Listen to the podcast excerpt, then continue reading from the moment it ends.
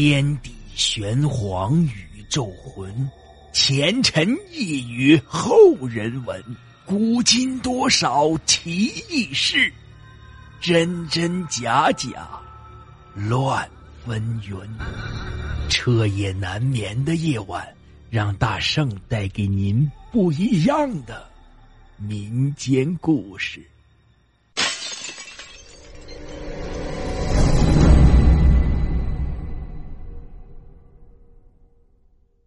听友们，大家好，今天讲的故事叫做《雷蝎》。江西某地土壤肥沃，附近有赣江支流流过，称得上是鱼米之乡。有一天晚上，更夫经过一个巷子拐弯时，突然看到前面桥上站着一个身穿白衣的女子，他觉得奇怪，便过去吆喝了一声。想问问出了什么事谁知走近一看，却发现那女人身上穿的竟然不是白衣服，而是白色的毛。不等那女子回过头来，他就吓晕了过去。此后接连大旱了三个月，到了夏天，河流只剩一线，田里啊都裂开了一条条口子。这拜龙王、晒土地的之类其余手段呢都用过，天空连半点云彩都看不见。老年人都摇着头说：“活了一辈子，这样的大旱天从来没见过。再这样旱下去，田里就颗粒无收了。到秋天呢，大家只能逃荒要饭了。”人们全都心急如焚，但谁也想不出办法。当地县令为了解除旱情，发榜求贤祈雨，结果这法师和尚倒是来了不少。却没有一个灵验的。有一天，一个打着绑腿的年轻汉子突然接了绑，因为久无灵验，已好些日子没人接绑。当地县令那是如获至宝，连忙接见。虽然这年轻汉子实在不像是个法师，但县令还是客客气气的见了他。那汉子说：“此地呀是出了旱魃。”原来旱魃在上古传说里，本是黄帝大战蚩尤时，为了对付蚩尤手下的雨师风伯而请下的天女。可是，在后代传说里，却有了女子死后变成了僵尸这么一说。出了旱魃的地方，滴水不下，往往要大旱三年。县令听这汉子说的头头是道，便问他要什么法器。汉子说。他只需要三件东西。第一件，他问这里是不是有个雷神庙？在中国传说中，雷公的变化相当大。上古时，雷神叫风龙，屈原的《离骚》就提到此名。后来被道教神霄派道士归纳为三十六雷部天君，成了一个大衙门。在民间传说里。雷公还是背生双肉翅，长了个鹰嘴，左手拿蝎，右手拿锤的形象。在这地方确实有一座雷神庙，里面的雷神塑造的很古怪，别的也与一般的雷神呢没什么不同，只是左手的蝎呀却少了个尖头。传说，这是因为有一次某代天师居雷神行雨时。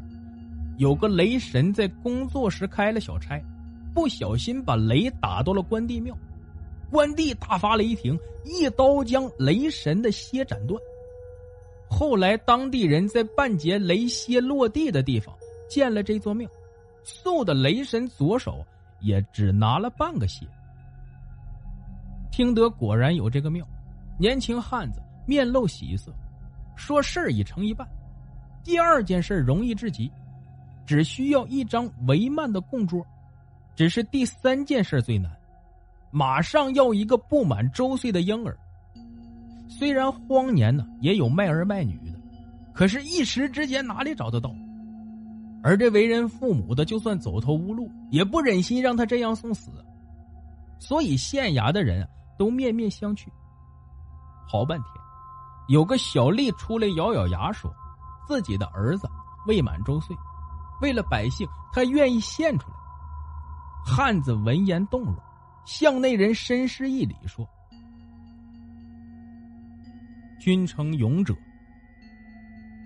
因为汉魃呀喜欢吃小孩的脑子，所以只有这一个办法引他出来。然而只要有他在，就一定不会让孩子受到伤害。当天晚上，他们在雷神庙外放了一张供桌，将男童放在桌子上。这小孩子什么都不懂，一个人待在供桌上，哭得死去活来。他父亲虽然听那汉子说一般人不能见汉魃，但放心不下，便一直躲在雷神庙里，听到孩子的哭声，他心如刀绞。正当他忍不住要出去把孩子抱回家时，突然听到供桌下那汉子小声说道：“来了。”远远望去，只见有个白影正极快的过来，却是一步一跳。孩子的父亲知道是汉魃来了，心头一寒，也不敢再动。只见那汉魃听到了孩子的哭声，跳到供桌边，正要伸手去抓小孩。说时迟，那时快，汉子从供桌下一跃而出，手里抓了个东西，刺中了汉魃的后心。嚓的一声。却像是扎进了一块木头里，那旱魃嘶声惨叫，凄厉至极，如电光般逃走了。孩子的父亲见此情景，冲出，抱起了孩子，对汉子说道：“ 可惜让他跑了。”汉子却冷笑说：“哼，旱魃已经跑不掉了，明天就能见分晓。”第二天，天空积起了厚厚的云，一阵阵干雷轰响，却是不下雨。那年轻汉子站在城头，看着雷响的方向说：“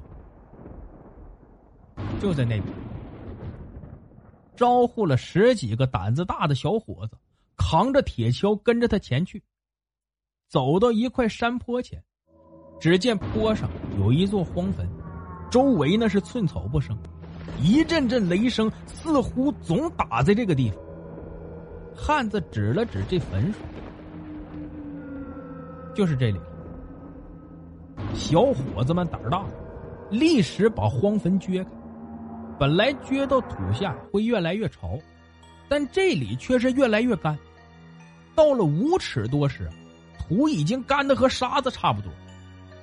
等掘到丈许，土里。赫然是一具浑身长满了白毛的女尸，十指如鸡爪。虽然死了很久，但这女尸双目圆瞪，眼露凶光。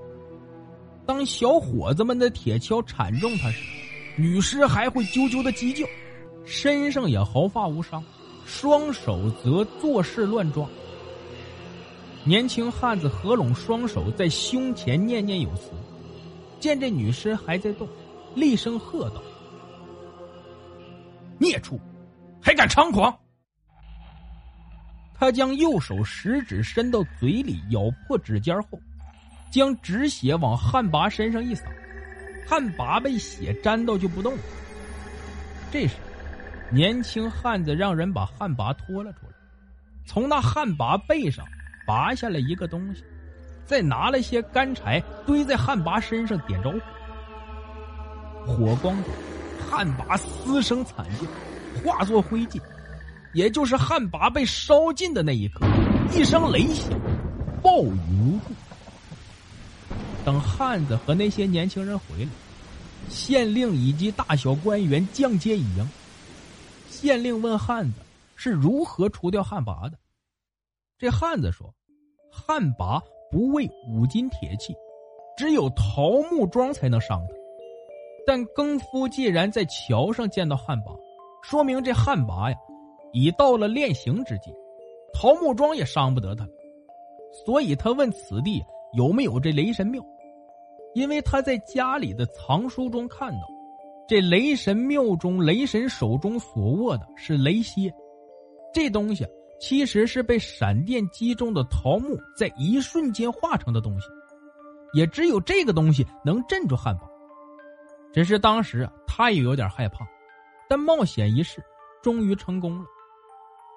他做了这事后，也不要金银财物，只要将这雷蝎给他就是了。县令看了看，那雷蝎呀，看上去有木质的纹理，但扣之却有铜绳。随后，那年轻汉子便飘然而去。县令也不知他是什么人，只是对此人的豪情高志怀念不已，常以之勉励自己。后来，这县令因为政绩突出，被提拔为礼部京官。有一次奉命迎接龙虎山真人进京，真人就是民间所说的张天师。因为明太祖说过天启有师，所以啊改封为真人，但民间称其为天师。在见到天师时，县令发现原来就是当初那个年轻的汉子，只是这时。他穿着鹤氅，雍容华贵，也已不认识当初那个县令了。好了，故事播讲完毕，感谢您的收听。